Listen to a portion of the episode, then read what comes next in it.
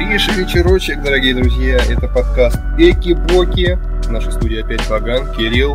Вагаш, привет. Всем добрейшего вечерочка. Сегодня мы обсуждаем церемонию «Оскар», а также фильмы, которые там были награждены и не обделены вниманием, а также расскажем вам про фильмы, которые стоит посмотреть по нашему субъективному непрофессиональному мнению. Первый фильм, который мы хотели бы обсудить, это тяжелая картина. Во многих сайтах э, указывается, что этот фильм является комедийным, что, естественно, не является правдой. Это чистейшая драма, фильм «Отец» режиссера Флориана Зеллера. Очень тяжелая картина. Э, Кирилл, естественно, смотрел. Как, ты, как тебе этот фильм вообще в целом? Ну, Кирилл, естественно, смотрел. Мне, кстати, картина очень понравилась, при том э, из фильмов, которые я не видел, которые были награждены и так массово сейчас э, упоминаются в медиапространстве. Я не посмотрел только «Отца и землю кочевников» на тот момент. «Отца» я хотел посмотреть прямо с большим таким интересом, и мне этот фильм действительно очень понравился, он меня удивил до глубины души. Фильм «Отец», он э, был номинирован во многих категориях, в том числе лучший фильм, лучшая женская роль, лучшая работа художников-постановщиков, монтаж и все прочее, но победил в лучшей мужской роли и лучший адаптированный сценарий. И при том по этим параметрам этот фильм просто невероятен лучшая мужская роль отошла Энтони Хопкинс и тем самым стал самым возрастным лауреатом Оскара. Он отыграл просто невероятно, это было очень круто. Для меня большую и значимую роль сыграла Оливия Кольман, потому что на фоне игры Энтони это выглядело максимально умеренно, максимально адекватно. Она не, не пыталась как-то переиграть, э, как-то перетянуть, скажем так, на себя одеяло. То есть она играла действительно очень интересно, действительно играла любящую дочь. Я вообще в целом предлагаю сейчас немножечко озвучить, э, если ты не против, небольшую аннотацию о фильме, чтобы, в принципе, наши слушатели понимали, о чем идет речь. Я не против. А, значит, спасибо большое. А, значит, 82-летний Энтони, э, старик, живет один на своей э, красивой лондонской квартире. Его дочь очень сильно беспокоится из-за того, что он старый, и он один, и периодически пытается найти для мужчины сиделку. Но как это обычно бывает, старик против такого вмешательства в свою жизнь. Он считает, что ну, в целом с ним все в порядке, все замечательно, и он сам совсем справится. Однако на самом деле состояние Энтони э, стремительно ухудшается, э, чему виной э, такая довольно-таки печальная болезнь, как деменция. И на этом фоне э, рассказываются как раз-таки э, некоторые события фильма, очень интересные, очень реалистичная картина, ну, немножечко даже которая приземляет чуть на землю и заставляет даже в некотором смысле задуматься. Ну, она становится не комедией к середине фильма, а как раз потому, что деменция раз, э, развивается у старика Энтони. Главного героя зовут так же, как и главного актера. Э, поэтому комедия перестает быть таковой. Но зато на протяжении всего фильма нас преследует шутка про французов. Они даже не да, говорят да. на английском в своем странном Париже. Да-да-да, мне тоже очень понравилось. Э, режиссер этой картины это Флориан Зеллер. Совершенно новичок, без опыта в кинематографе. По, своему, по своей профессии он э, французский писатель и драматург. И он просто адаптировал свою же пьесу э, для кинопостановки. И сейчас он начал, кстати, снимать уже свою вторую картину, которая будет называться «Сын». Я так понимаю, это будет что-то похожее, даже такое да. полусиквельное. Мне очень теперь интересно посмотреть, что же это будет. Сначала этого ты не замечаешь, но фильм на самом деле герметичный. То есть, если так призадуматься, играют только четыре актера. Э, играют э, в основном в каких-то помещениях. То есть, э, где-то 70% фильма проходило в, в квартире, в лондонской квартире Энтони. И что, ну, в действительности это удивляет, потому что, как я понимаю, никаких сверх э, больших декораций не было. Все снималось, в принципе, в одной квартире, в одной больнице и с маленьким количеством актеров, не считая ребенка, который играет э, с пакетом на улице. Это вы увидите в фильме как раз. Очень, правда, интересная картина, очень многое начинаешь переосмысливать, ну, в момент просмотра. Конечно, не надо уходить в глубочайшую депрессию, это просто хороший, а, реалистичный э, фильм, который немножечко это приземляет твое сознание, мне кажется. У меня вот такие впечатления остались от фильма. Действительно, разные актеры играют одни и те же роли, и это как раз э, очень хорошо э, показывает нам, что такое деменция, как ее чувствует наш Энтони, потому что э, он перестает узнавать собственную дочь, мужа собственной дочери, и ты тоже теряешься среди э, этих людей, потому что не понимаешь, кто есть кто. Один и тот же актер сначала представит тебе в этом образе, потом в другом, потом в третьем, и ты, как и сам Энтони, э, начинаешь путаться, что тебя начинает сближать с героем, и ты э, лучше его понимаешь. Это очень похоже на фильм «Помни» или э, «Мементо».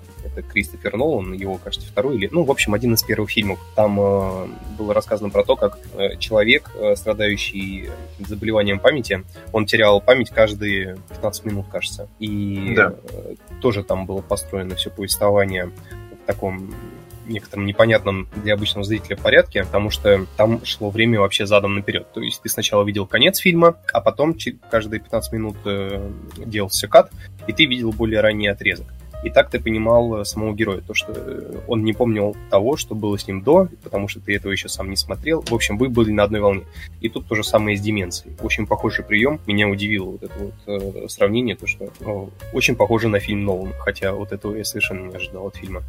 Еще один фильм этой церемонии – это «Земля кочевников». Фильм, который взял главную награду. Это лучший фильм прошлого года, как посчитали кинокритики. Я с ними, к сожалению, не согласен. Помимо этого, он взял э, награду «Лучший режиссер» и «Лучшая женская роль». Все отошло одному и тому же фильму. Фильм, собственно, о чем?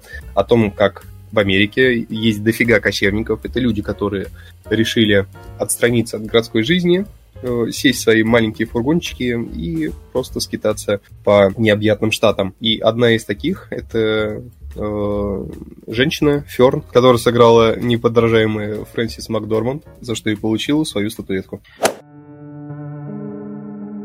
Это история о бегстве и свободе, о доброте людей, что нас окружает, где каждый может поделиться своей мудростью, кровом и местом на парковке. Некоторые эксперты также отмечают то, что в этом фильме ставка была сделана на звуковую составляющую, то есть мы слышим очень много маленьких таких, а, скажем так, повседневных звуков, там, я не знаю, если у главной актрисы там а, в кружке была ложка, делали акцент на звук ложки, то есть а, на такие маленькие какие-то нюансы большое внимание обращалось, это по мне было очень круто и классно. Там нету такого серьезного сюжета, сильного, но с точки зрения графики фильм действительно хорош. Хлоя Джаус спасибо большое.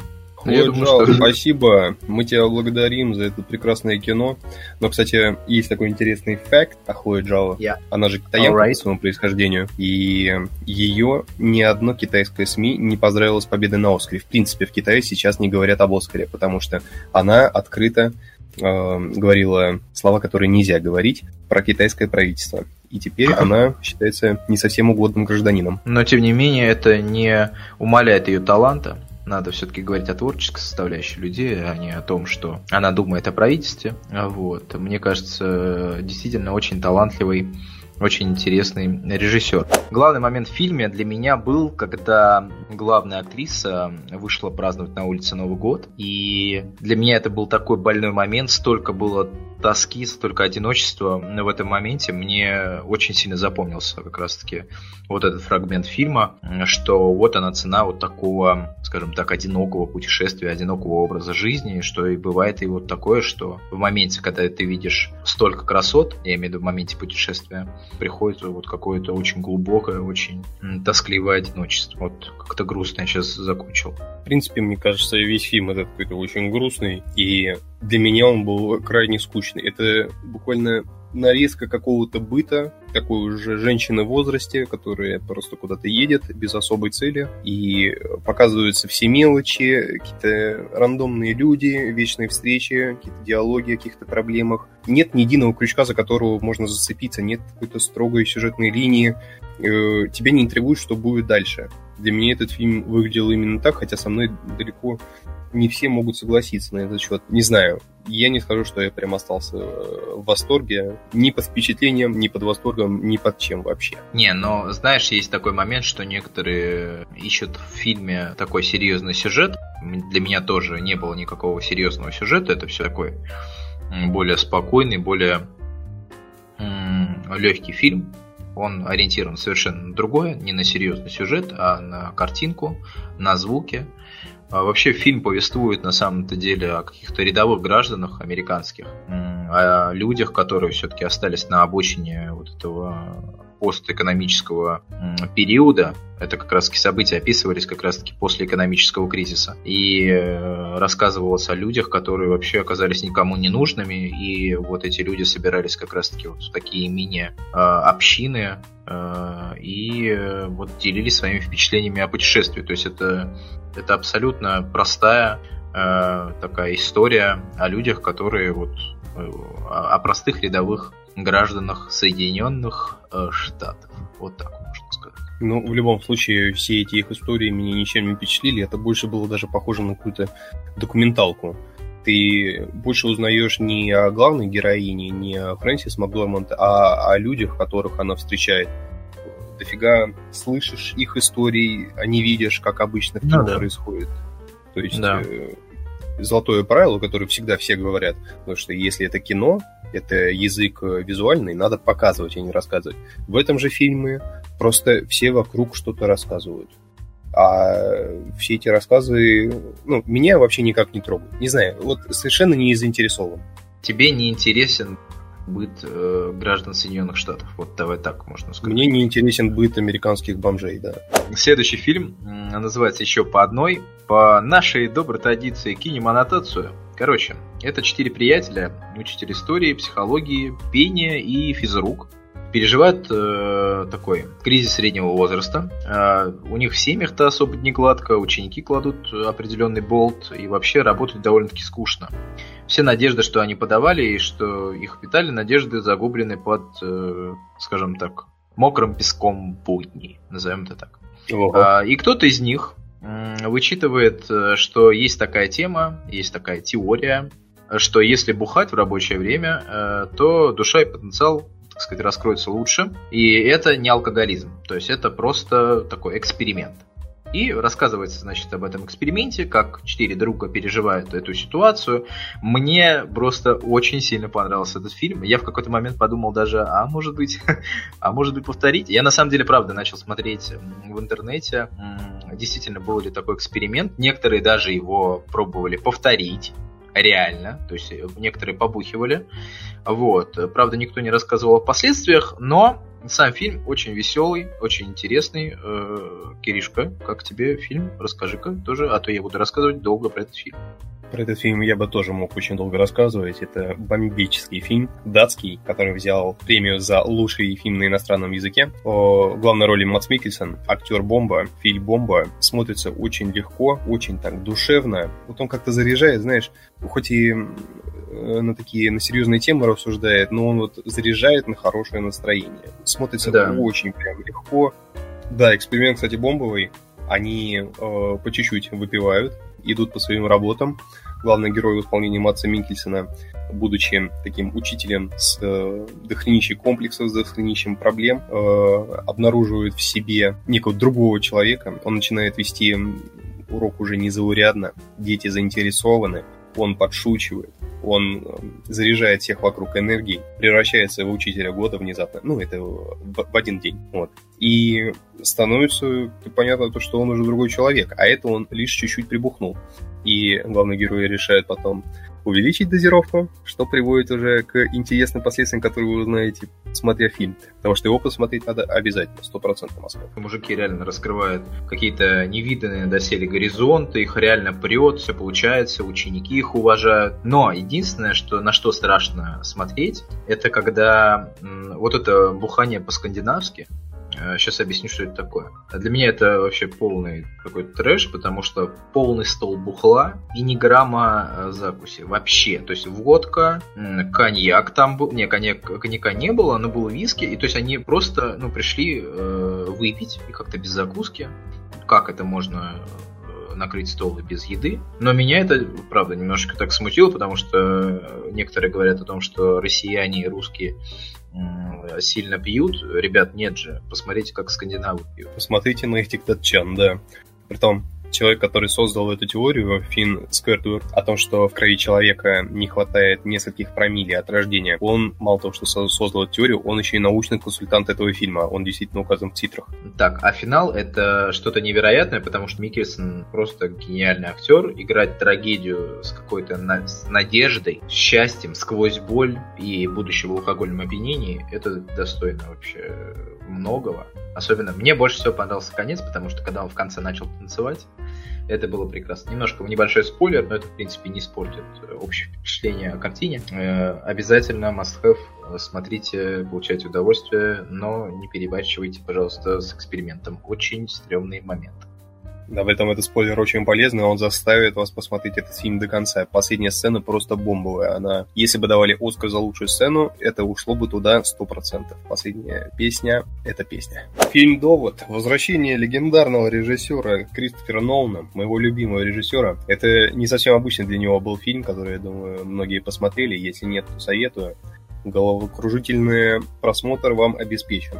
Это очередная головоломка в жанре шпионский боевик. Вновь Нолан взрывает всем мозг, играет со временем. Ну, не знаю, я такое обожаю. Мне очень понравилось. Ну, у меня немножечко отличное мнение от Кирилла, потому что мне фильм э, не то, что не понравился, но для меня был больше негативных моментов, чем положительных. Я вот э, сначала давай начнем с положительных моментов, что тебе понравилось, а я потом расскажу уже как раз таки негативные моменты, которые я отметил. А давай лучше начнем с того, то, что введем в курс тех, кто почему-то не в курсе, о чем фильм. Герой — это протагонист, его так и зовут, протагонист. Его знакомят с понятием инверсии, инверсии времени. То есть в этом мире вся материя, э, она есть обычная и инвертированная во времени, то есть она двигается задом наперед. Пистолет не стреляет, а ловит пули, люди бегут не вперед, а назад, взрывы не разрушают, а наоборот созидают. В общем, такая механика очень интересная, не поймете, как это работает, пока не посмотрите фильм. А когда посмотрите, еще больше не поймете, как это работает.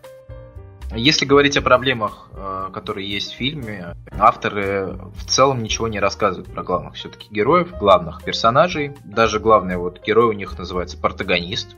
Э, не, не ясно, почему они вообще в целом друг другу не доверяют э, или доверяют, в принципе, почему они сотрудничают, какая их мотивация, тоже не ясна. Вообще, в целом, получается так, что никто не должен знать ничего лишнего, и ты, в принципе, как зритель тоже, мне кажется. Э, интриги абсолютно для меня никакой не было. Я, у меня ощущение, как будто я жесткий негатив кидаю, но я просто отмечаю то, что мне не понравилось. Я считаю, что в фильме очень большие проблемы с адаптацией фильма, потому что каждый раз, когда ты для себя понимаешь, что ты вроде вроде бы представил уже целую картину для себя, все в какой-то момент обрывается, и ты опять-таки становишься каким-то чуваком, который вообще не понимает, э, как развивается сюжет. Так в этом же и прикол.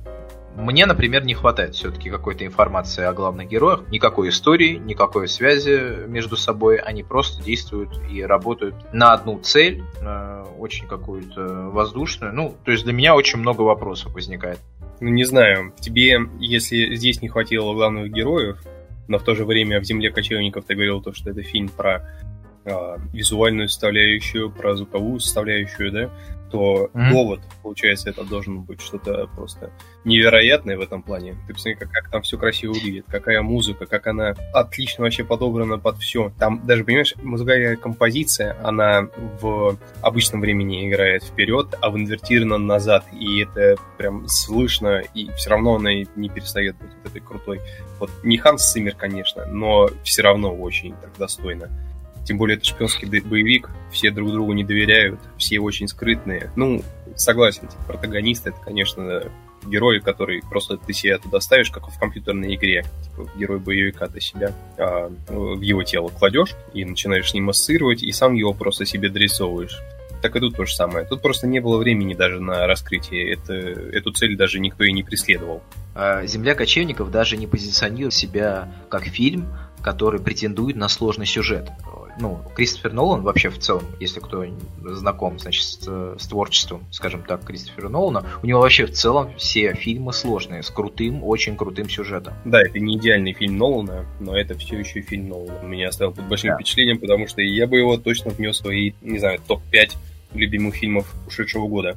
Следующую картину, которую мы хотим обсудить, называется э, «Мультик Душа», мультфильм под названием «Душа» от Пита Доктора. Э, мне э, очень многие рекомендовали мультик, сказали, что это просто какой-то сумасшедший прорыв. Но, в принципе, у Пита Доктора с мультиками вообще никаких проблем нету, потому что он такой мастодонт мультипликации. То есть он снял и «Корпорацию монстров», и «Валли», э, что угодно вообще. Да, более того, он снял «Вверх» и «Головолом». Одни из лучших вообще мультиков Pixar. Блин, Мультик «Душа» — это очень хороший мультик, очень крутой, но либо его так расхайпили перед тем, как я пошел на него, либо он просто чуть послабее, чем э, самый вообще крутейший мультик пиксаровский, это э, Тайна Коко. Тайна да. Коко это, конечно, просто шедевр. Это чуть-чуть не дотягивает, но тоже очень хороший мультик. В общем, дети увидят свое, они увидят просто красивый мультик с хорошей историей, а взрослые увидят свое.